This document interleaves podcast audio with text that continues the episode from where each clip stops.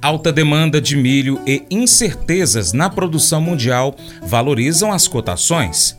Você já está acompanhando o Paracato Rural pelas redes sociais? Nós estamos no Facebook, no Instagram, no Telegram, no antigo Twitter, o X. Pesquisa aí por Paracato Rural. Mercado Agrícola. Os preços internos do milho tiveram novas altas nos últimos dias retomando os patamares de maio deste ano em termos nominais. Segundo pesquisadores do CPEA, o impulso vem sobretudo da retração de vendedores que estão atentos aos impactos do clima no avanço da semeadura da safra verão e às exportações aquecidas. Do lado da demanda, muitos consumidores estão mais ativos no esporte nacional mas parte deles aguarda o andamento da safra e possíveis necessidades de liberação de armazéns por parte dos produtores e ou de fazer caixa. Nesse cenário, os negócios têm sido pontuais. O consultor Vlamir Brandalize comenta o mercado do milho, os fundamentos positivos envolvendo o cereal. Neste momento, há uma alta demanda pelo grão e incertezas quanto à produção final por conta dos fenômenos climáticos que têm prejudicado as lavouras, em especial no Brasil.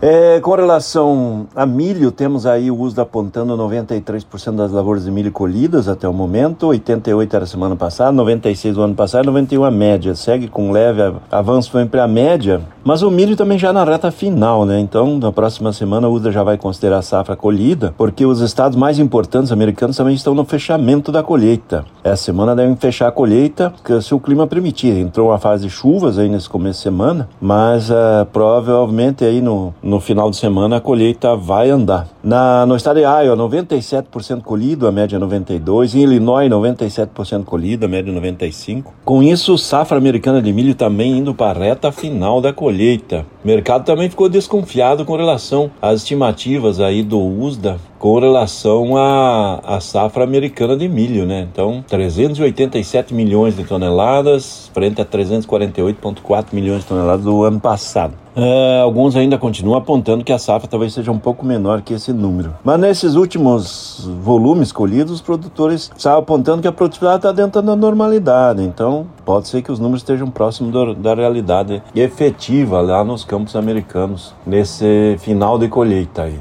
Mercado tentando segurar os 5 dólares em Chicago aí para as posições de maio em diante. Milho segue barato no mercado internacional, segue barato no mercado nacional. E milho tem fôlego para evoluir na sequência agora depois da colheita do hemisfério norte, porque os fundamentos do milho são positivos, né? Demanda segue forte na nível global, safra aqui da América do Sul uma dúvida também. Então, esse é o ambiente aí do mercado do milho que teve aí, segundo o USDA, melhoria no potencial produtivo basicamente lá da Ucrânia e da Rússia. Perdas na safra do México, né?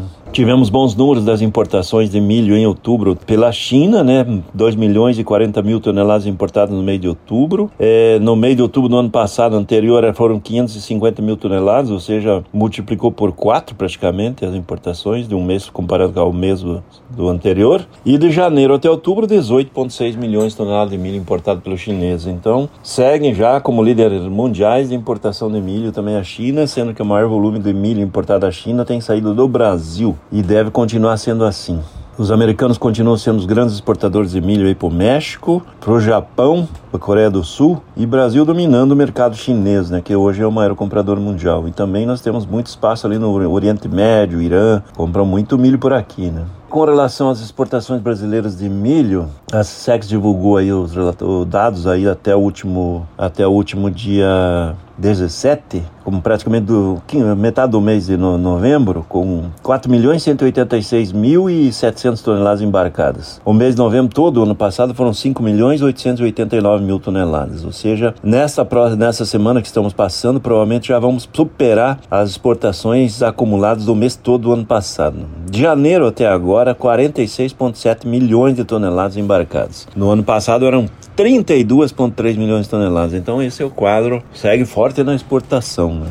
É, mercado interno segue girando o milho, tanto para exportação como as indústrias ração ainda comprando, agora para o restante de ano aí, para começo de 2024, mantendo estabilidade nos indicativos aí, com leve pressão de alta aparecendo. Safra de verão já a maior parte implantada, as lavouras em desenvolvimento regular, algumas sofrendo com granizo, em vários pontos granizo nessa temporada. Mas no geral a safra está melhor que o ano passado, que o ano passado já estava sofrendo com a seca extrema no sul. E agora o problema do produtor é basicamente o excesso de chuva e falta de luminosidade, que acaba também servindo para perder um pouco do potencial produtivo. Mas a safra tende a ser um pouco mais, mais estável esse ano aí, há uma expectativa dessa primeira safra resultar em perto de 25 milhões de toneladas. A grande dúvida vai continuar sendo a safrinha. Milho também exportou bem aí até agora, está com um faturamento indo pertinho de um bilhão de dólares nesse mês de novembro. Mas eu vou dizer uma coisa pra você, viu? É, se quiser colocar propaganda sua aqui nesse programa, ó, eu vou dizer um negócio, você vai ter um resultado bom demais, senhor. É isso mesmo, é facinho, facinho, senhor. Você pode entrar em contato com os meninos ligando o telefone deles. É o 38, é o 991810123. Bem fácil. É muito bom porque aí a sua empresa vai sair dentro de um programa que é ligado aí ao homem para a mulher do campo. É nós que vai estar tá assistindo e também vai ver sua propaganda. É bom ou não é? A sabedoria é um ativo inestimável em nossas vidas. A habilidade de discernir entre a verdade e o engano é uma marca de maturidade e discernimento. Quando Provérbios 14:5 nos adverte contra acreditar em tudo de forma precipitada, destacando a importância de questionar e avaliar as informações que a gente recebe. Tiago, capítulo 1, verso 5 nos encoraja a buscar orientação quando enfrentamos desafios. A sabedoria não é um dom exclusivo dos sábios, mas algo que podemos buscar por meio da oração e da busca por conselhos. Deus está disposto a nos conceder sabedoria quando a procuramos com fé. Unindo essas passagens bíblicas, entendemos que a busca pela verdade e pela sabedoria é um processo contínuo. Nós devemos ser críticos em relação às informações que a gente encontra, não acreditando em tudo de forma acrítica. Além disso, quando confrontados com dilemas e questões complexas, podemos buscar sabedoria através da oração e do conselho de pessoas de confiança. Essa reflexão nos desafia a sermos discernentes e questionadores em relação à informação que nós encontramos.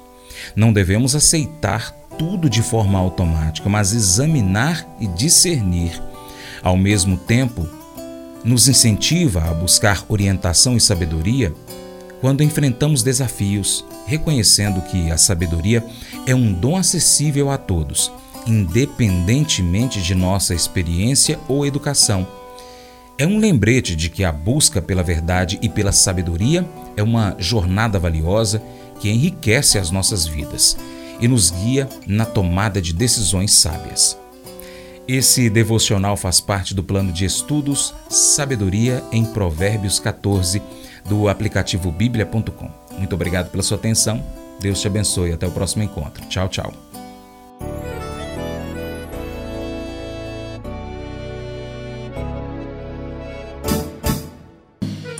Acordo de manhã para prosear no mundo do campo, as notícias escutar. Vem com a gente em toda a região com o seu programa Paracatu Rural. Tem notícias, informação e o mais importante, sua participação. Programa Paracatu Rural. Programa Paracatu Rural.